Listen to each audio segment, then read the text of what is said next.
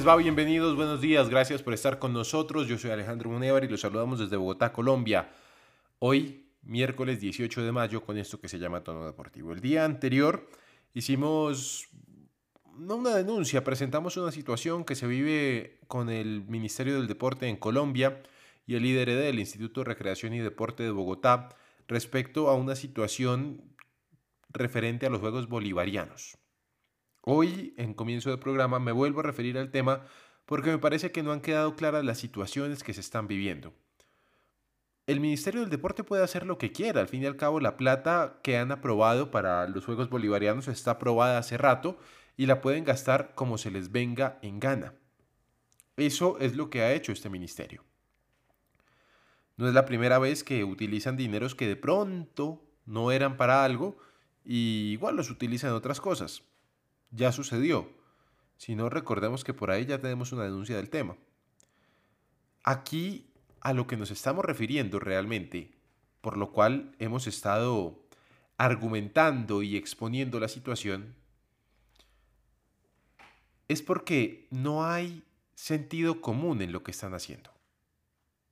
A ver, estamos en un momento clave a nivel político de Colombia, a puertas de unas elecciones, en menos de dos semanas tendremos elecciones, en donde un gobierno que está de salida, quiere dejar una buena imagen, pero a punta de burlarse de los otros candidatos no lo va a lograr. Primero. Segundo, a punta de seguir haciendo de las suyas, no lo va a lograr.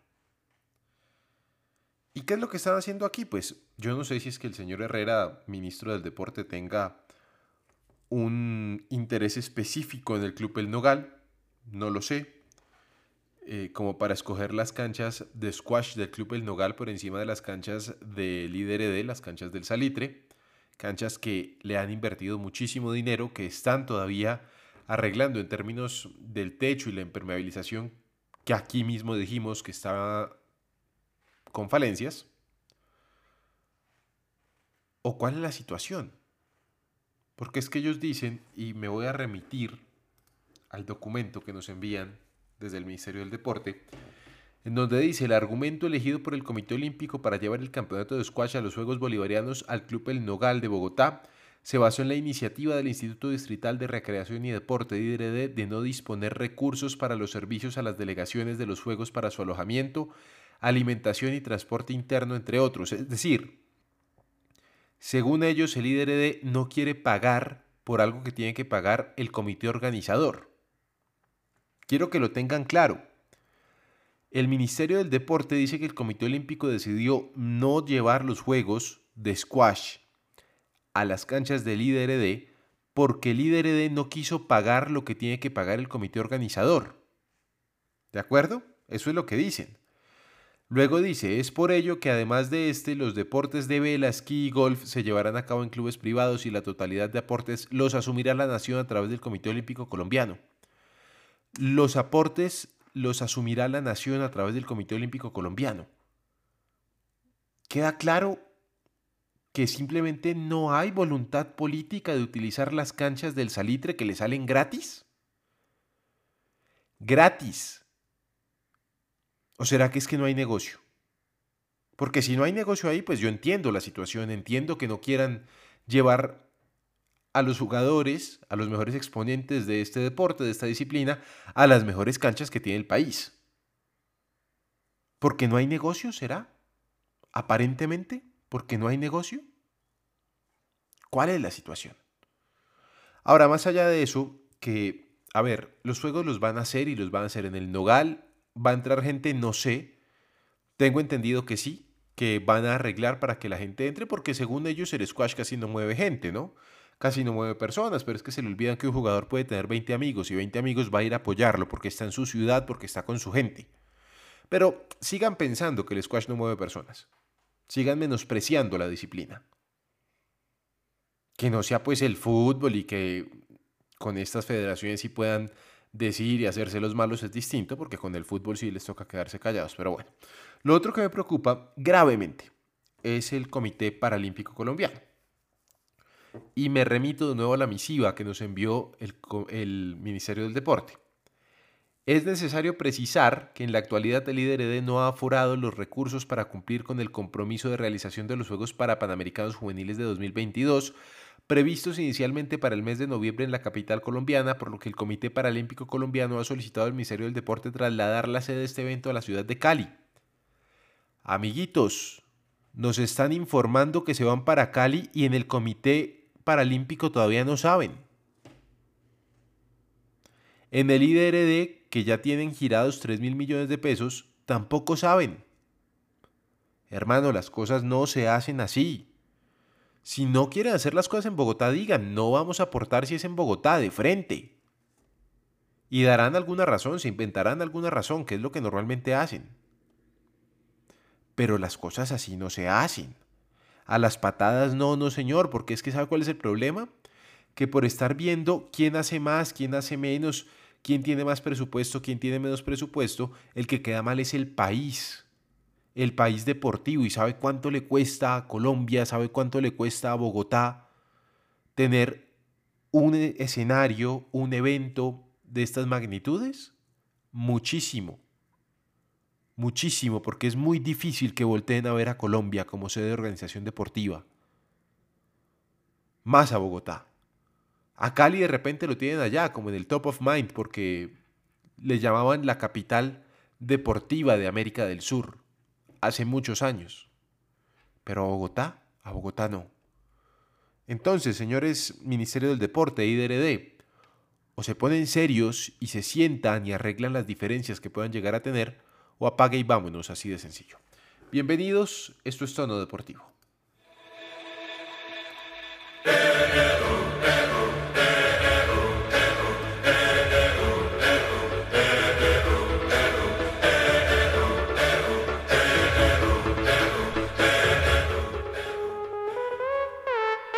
En tono deportivo, ciclismo.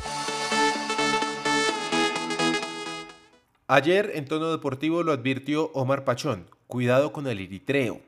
Lo dijo así, cuidado con el eritreo, ojito porque nos puede dar una sorpresa. Y efectivamente, en la etapa 10 del Giro de Italia, el eritreo nos dio una sorpresa. Don Omar Pachón, ¿qué tal? ¿Cómo le va? Buen día.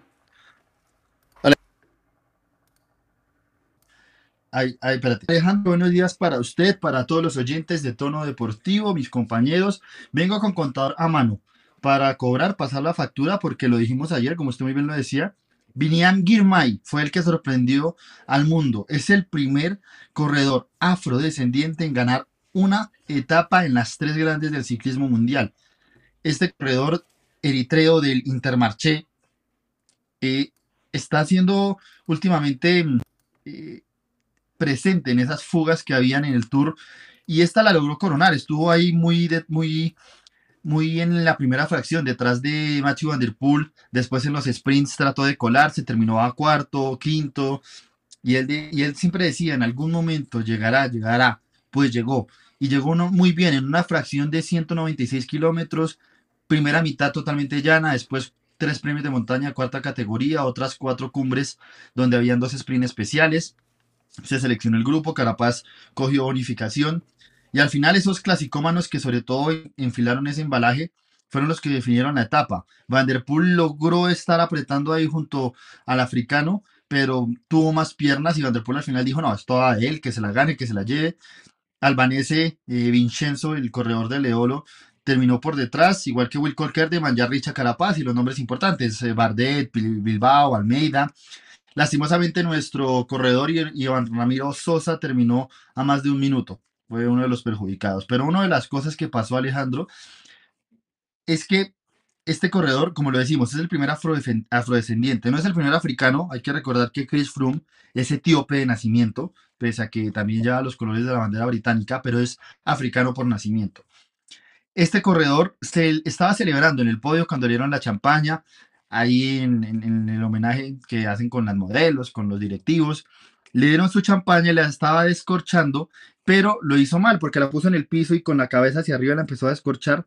El corcho propulsó hacia arriba, dio contra su ojo y tuvo que salir al hospital. Ni siquiera pudo pasar por la zona mixta para dar sus declaraciones. Salió derecho para allá, se demoró unas cuatro horas en el hospital, salió con un parche en el ojo y se está poniendo en duda. De hecho, hasta en estos minutos se definió si seguía o no en competencia por ese golpe. Un hecho no jocoso, pero sí extraño, porque lastimosamente pudo haber sido victoria, primera victoria grande, pero también la despedida para un corredor que nos podía brindar más en este Giro. Hay que esperar cómo viene, cómo se recupera, pero bueno, estas dos noticias nos dejó ayer el ciclismo mundial. Hoy una fracción llana, totalmente llana, un tapetico de billar, donde lucirán los paisajes de Italia, las autopistas, ojo con los vientos también, y donde ojo que nuestro Fernando Gaviria puede hacer cosas.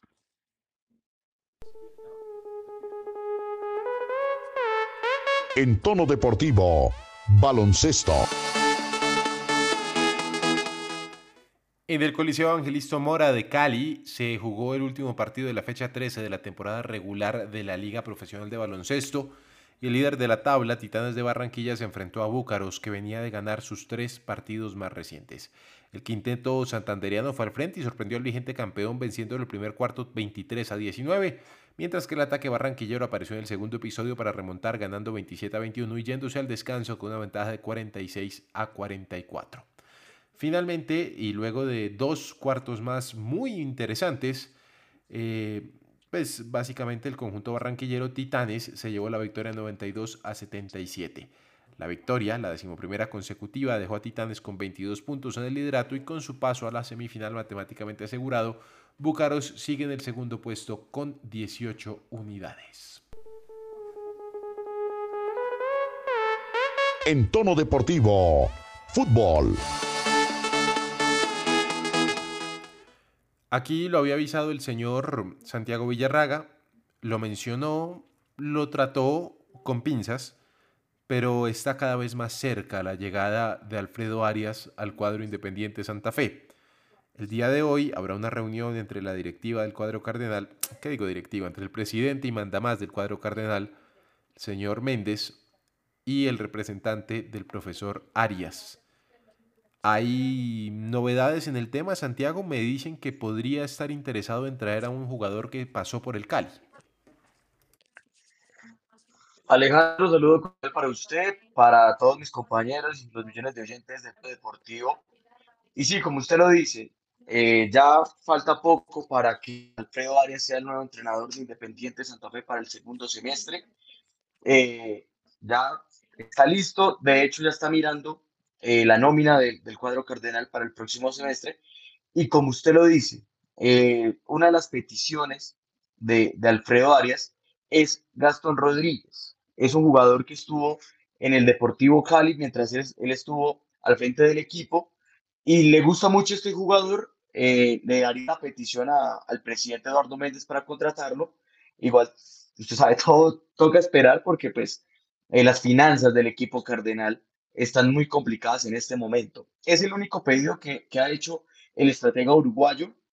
También dice que hay jugadores que les gusta de, de, la nómina, pero pues que igual hasta que no firme su contrato y sea oficializado, no va a dar nombres de los posibles refuerzos para Independiente Santa Fe en el segundo semestre. Todavía no hay nombres, es más, todavía no está ni siquiera cerrado el acuerdo, Santiago. Y preocupa la situación porque ayer lo mencionábamos por encima porque nos, no, nos, no, nos, alcanzó el tiempo. Mm, un presidente que sale a decir que está administrando pobreza, pues básicamente no tiene visión de lo que puede ser el futuro a corto, mediano y largo plazo de un equipo.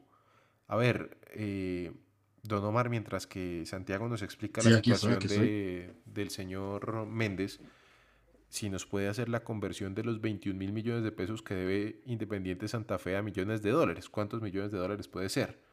Le repito al señor Pachón, ¿cuántos millones de dólares puede ser 21 mil millones de pesos? Mientras el señor Villarraga nos explica estas declaraciones de, del señor Méndez, Santiago. ¿Es 21 mil Pues millones de pesos? Sí, señor, 21 mil millones de pesos. Ya mi, mi, mira, Alejandro, mientras Omar está ahí eh, echando número, como se dice popularmente. Sacó la calculadora. Eduardo Méndez, exacto. En, Eduardo Méndez es un hombre que que hay que tener cuidado y hay que interpretar muy bien sus palabras. Él dice que vale recordar que es que la situación económica de Independiente Santa Fe sí viene siendo muy complicada, no solo por la situación de Eduardo Méndez, sino por lo que dejó Carreño y también César Pastrana, que dejó una sede deportiva a medio construir en, en Teijo. Usted siempre lo ha dicho, Alejandro, el tema de, Eduardo Méndez es recuperar su dinero. No quiere invertir. Las últimas campañas de Independiente Santa Fe han sido paupérrimas. Trae jugadores buenos y baratos. eh, y sobre todo está tomando el ejemplo de- del club de, de patio, como Millonarios, que trata a sus hinchas como clientes. Y esos clientes no le responden, porque el hincha, el hincha de Independiente Santa Fe está acostumbrado a que lo consientan, a que lleven al equipo y demás cosas. Eh, y esta es la situación de Eduardo Méndez. Quiere vender, es, es el objetivo de él, vender, estar entre las reuniones, entre los consentidos de la DIMAYOR. Recordemos que él hace parte y encabeza la oposición del presidente Jaramillo en este momento y de una u otra manera siempre ha puesto en las reuniones, en las diferentes asambleas de la DIMAYOR a su compañero Carlos Zuluaga, presidente de la Equidad, como, como un reemplazo a Fernando Jaramillo en dado caso que se vaya.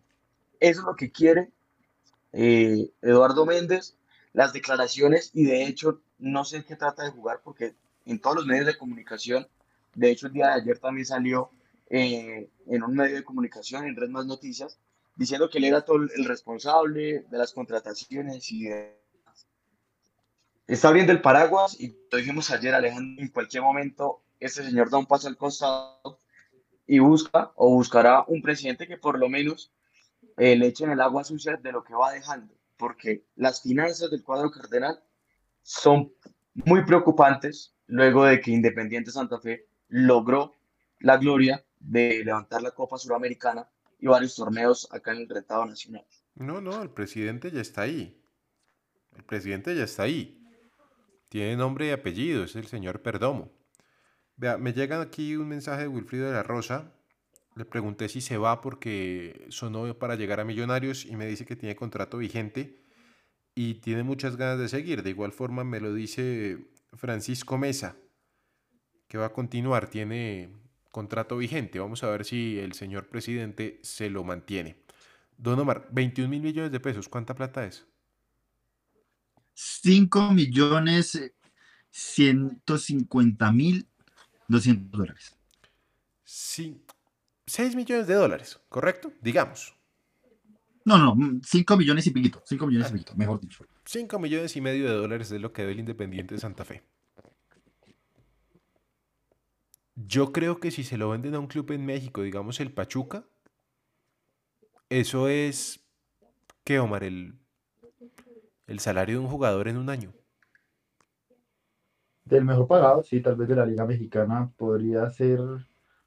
Sí, 4 millones está el mejor pagado de la Liga Mexicana. 175 mil dólares. Pierre Gignac. No, 175 mil dólares le pagan a un jugador colombiano en Rayados de Monterrey. Mm, Sí. Eso es mensual. Al año son 2 millones de dólares. Entonces, la ver- a ver, para uno que es un de a pie, un cualquiera, es muchísimo dinero, pero para el mundo del fútbol 5 millones de dólares no es mucho. No es mucho y habla en cambio de la pobreza del fútbol ¿En cuánto está evaluado Santa Fe? No, no, pues que ahí le estoy... Eh, Habla de la pobreza del fútbol colombiano, creo yo. sí, no, y- aquí hemos tomado el fútbol como eh, un país que ahora se ha forjado en, en vender jugadores, netamente en eso, y evidentemente el campo en el tema agrícola es eh, lo más barato que hay a comparación de las multinacionales, de las distribuidoras, como se podría llevar a ese panorama, que es el fútbol mexicano, fútbol argentino, fútbol brasileño, y ya al servicio final, que son las empresas gigantes del fútbol europeo. Santiago, ya quiero, ya voy a hablar de Selección Colombia y antes un tema más de ciclismo, pero le quiero preguntar a Santiago. Santiago, ¿qué jugador puede vender Independiente Santa Fe? Pedrosa, en Dos. este momento podría ser Pedrosa. No, no, pues, a ver, por vender puede vender todo el equipo. Debería vender, ah, es que entendí, debería vender. No, no, no. eh, no, es que voy a ver. Aquí está evaluado en 14.5 millones de dólares, de euros. Pero pues El equipo. el equipo, ¿correcto? Francisco No, y mire, Mesa- mire lo que dice, A ver, dígame. lo que dice Santiago Alejandro, es que o sea, el que podría vender, porque es el único rentable en este momento, es Pedrosa. Pero para mí Pedrosa es de los pocos que hoy en día son jugadores que sienten la camiseta de Santa Fe. Vea, en este momento, si, si no me equivoco, este muchacho, Francisco Mesa, ya es un señor grande, tiene un valor en el mercado de 2 millones Sí. de euros. José Ortiz tiene un valor de 1.5 millones de euros. Estos son valorizaciones que hace Transfer Market. Dairon Dos Mosquera, defensas, ¿no? dos defensas. Dairon Mosquera, 850 Tres mil. defensas. vea. 850 mil euros. Que Dairon Mosquera tiene un problema serio, ¿no? Edwin Herrera, 500 mil yo euros. tengo, Le ofrecieron tengo un 250 tema mil euros en la. MLS y no lo quieren vender. Dígame, Omar, ¿cuál es el tema? que él es estrellita ya. O sea, él tiene mentalidad de estrellita. Internamente, eh, eso se ve. Y no solamente con el ex técnico Cardetti, con compañeros, con pesos pesados como Morelo, como Pacho Mesa. Entonces, yo la verdad no veo que él siga en Santa Fe. Y además el tema de las lesiones, inventadas o no, recurrente en el jugador. Dairon Mosquera. Lo pueden vender 850 mil dólares. Claro, Buen si, dinero. si esa plata Santiago la, la cogen y la, la invierten de una vez en la deuda, la cosa va cambiando, ¿no? Pero si tienen que ir tapando huecos por otro lado, es complicado. Es que Alejandro, ahí está el tema. Independiente Santa Fe también tiene que invertir en jugadores. Hay jugadores caros en la plantilla, jugadores Pero- que no tienen o no han mostrado pues el- lo que valen. Porque pues, ¿cuál es el tema? Y ustedes tocaban algo muy importante. Es que el fútbol colombiano no es un fútbol de traer figuras. Y eso lo ha hecho saber tanto el presidente de la DIMAYOR como los diferentes dirigentes. Cualquier jugador bueno Salvo que esté por ahí se va. Y, y por eso el fútbol colombiano es tan mediocre. Y acá, de hecho, eh, lo que voy a decir, el único que ha sacado ganancia y por eso es un club grande es el Junior de Barranquilla. Porque de una u otra manera, en este momento compró a Miguel Ángel Borja, le llega plata por Lucho Díaz, eh, sigue vendiendo jugadores importantes, llegan transferencias de, en euros, cosa que acá en Colombia muy pocos equipos tienen esa oportunidad. Entonces, Independiente de Santa Fe, yo creo que todos los clubes deben tomar ejemplo y cambiar esa mentalidad. Si queremos un fútbol de élite, mantengamos a las estrellas y decirle a los colombianos que el fútbol colombiano no es para retirarse, porque es que acá lo que hizo Julián Anchico, lo que hace Mesa, lo que hace Ramos, lo que hace Borja, ya es pensando en un retiro. ¿Por qué no vienen a sus Andrés 29, Pérez. 28? Exacto, Andrés Pérez es un claro ejemplo, 27, 28 años a, a disputar un partido acá. Porque es que acá, oh, es que llegó Miguel Ángel Borja, ¿cuántos años tiene? 38. Le pongo un ejemplo, ¿no? No estoy diciendo la edad. Y ni- acá nos deslumbramos con esos nombres y no miramos la edad.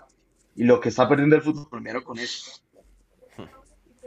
Muy bien. No, pero, y, y Alejandro, para cerrar rápidamente, o sea, es un facto el hecho de que el fútbol colombiano por dinero no puede competir de esa forma. Es muy difícil. No voy a decir que imposible, porque yo espero que en un futuro se pueda, pero hoy en día es muy difícil. Millonarios no paga un salario alto a ningún jugador, porque la promesa de pronto es más un proyecto triunfador y jugar en un equipo grande, entre comillas, y por eso los salarios no son nada altos. Y de Santa Fe, Alejandro, mire, yo me acuerdo cuando estábamos en plena pandemia que decíamos Santa Fe entra en un proceso de, de endeudamiento que tiene que empezar a pagar.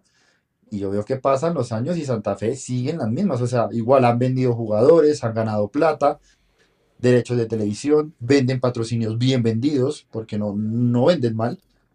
Y sigue con deudas. O sea, Millonario en su momento salió de las deudas, América salió de las deudas. Y Méndez dice, es que el único bobo que lo coge, que coge a Santa Fe fui yo. Pues bien bobo sí fue porque no ha podido resolver nada con las deudas. Vea, estoy viendo aquí según Transfer Market, John Arias lo vendieron al Fluminense por 500 mil dólares.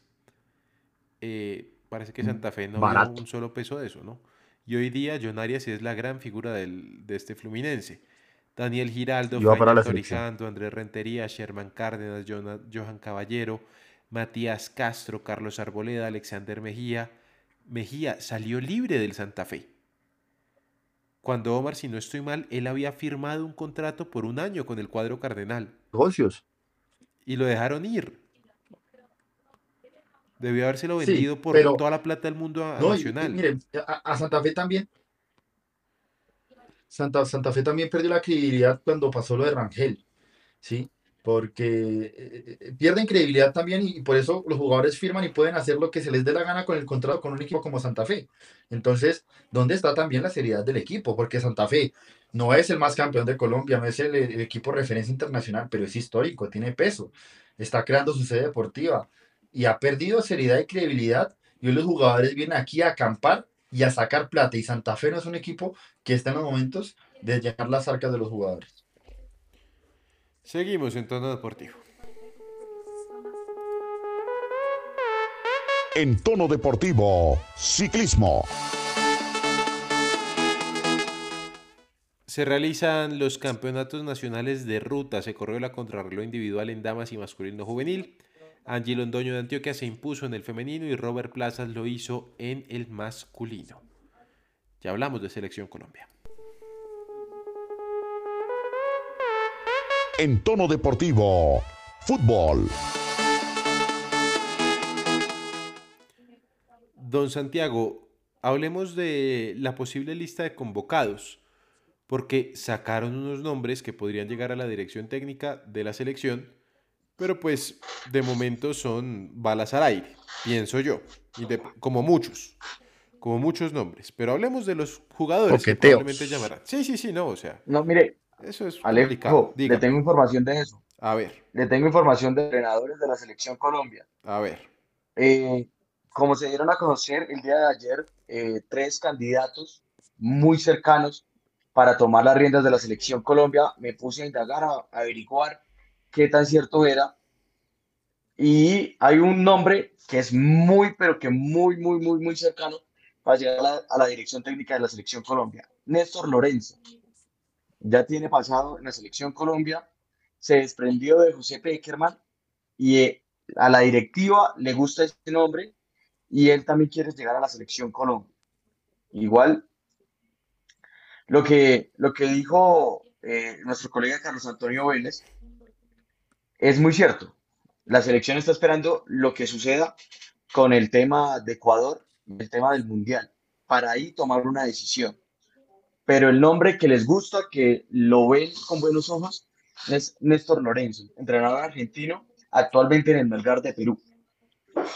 Eh, hubo una reunión en la federación el día anterior, Santiago. ¿Se supo algo de lo que pasó allá adentro o nada?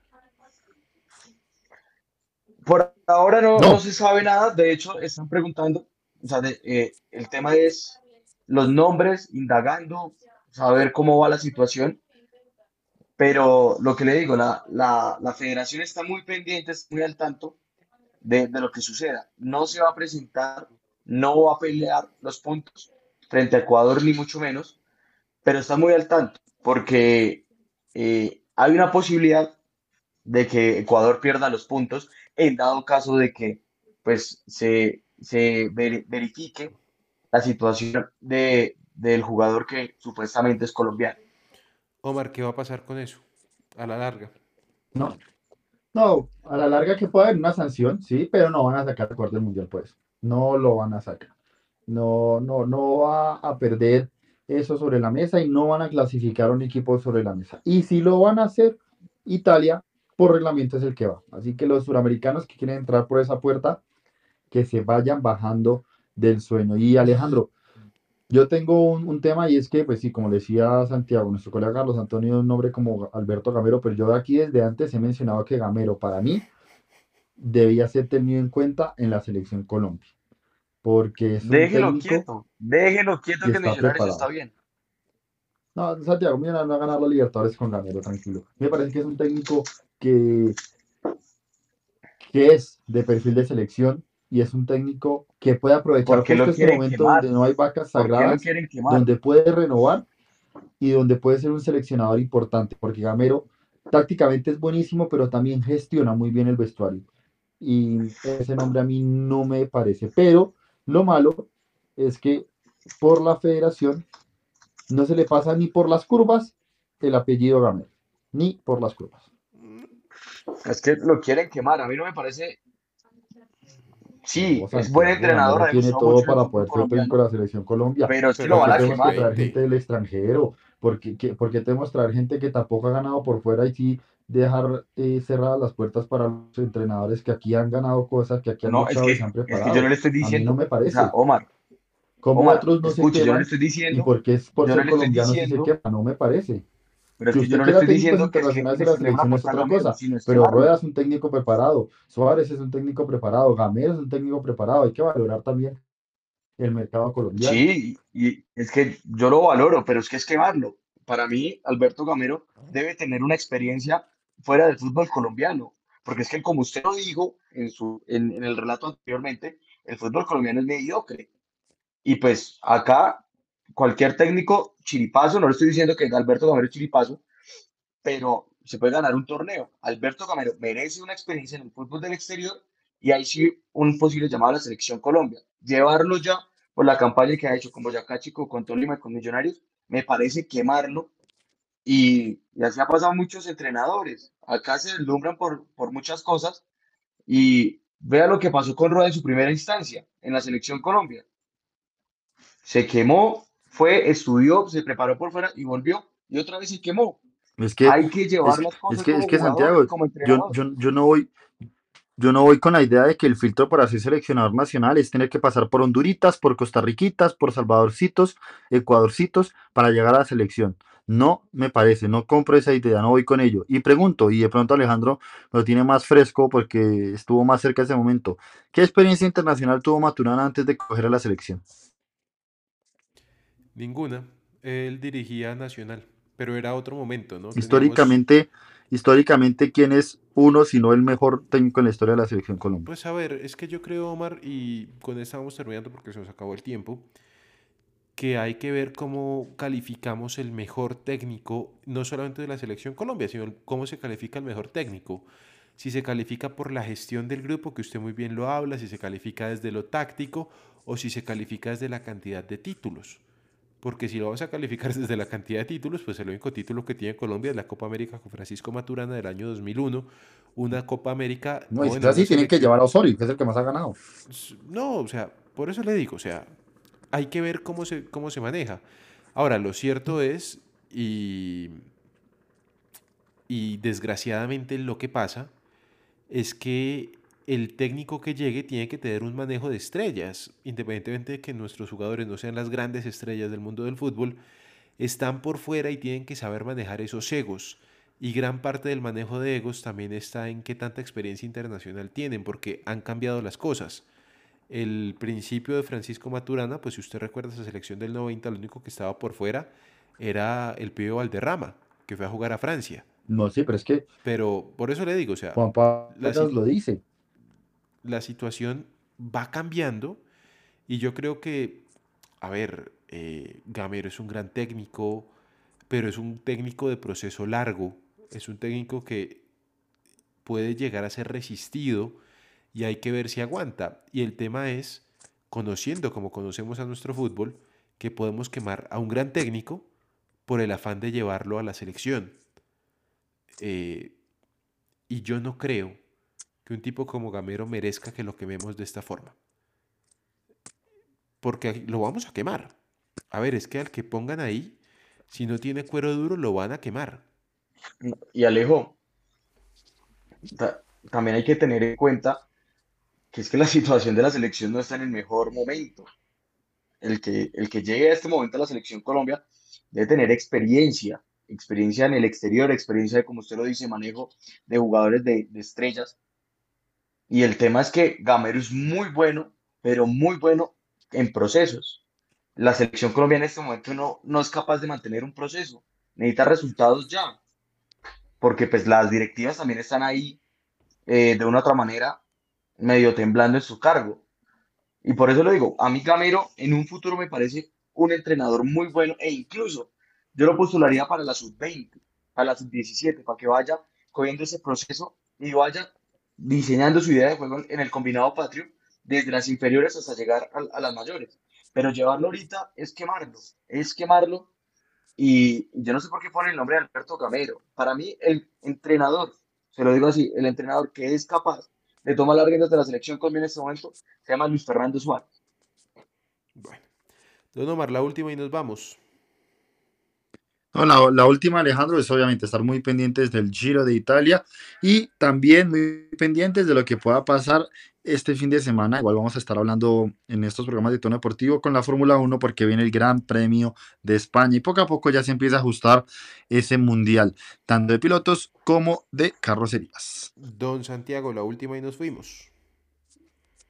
Sí, Alejandro, como usted lo decía, no hablamos del tema de los jugadores que están cada vez más cercas a, a este nuevo llamado de la selección Colombia. Ya dieron algunos nombres, me dieron también eh, algunas pistas de los que podría ser.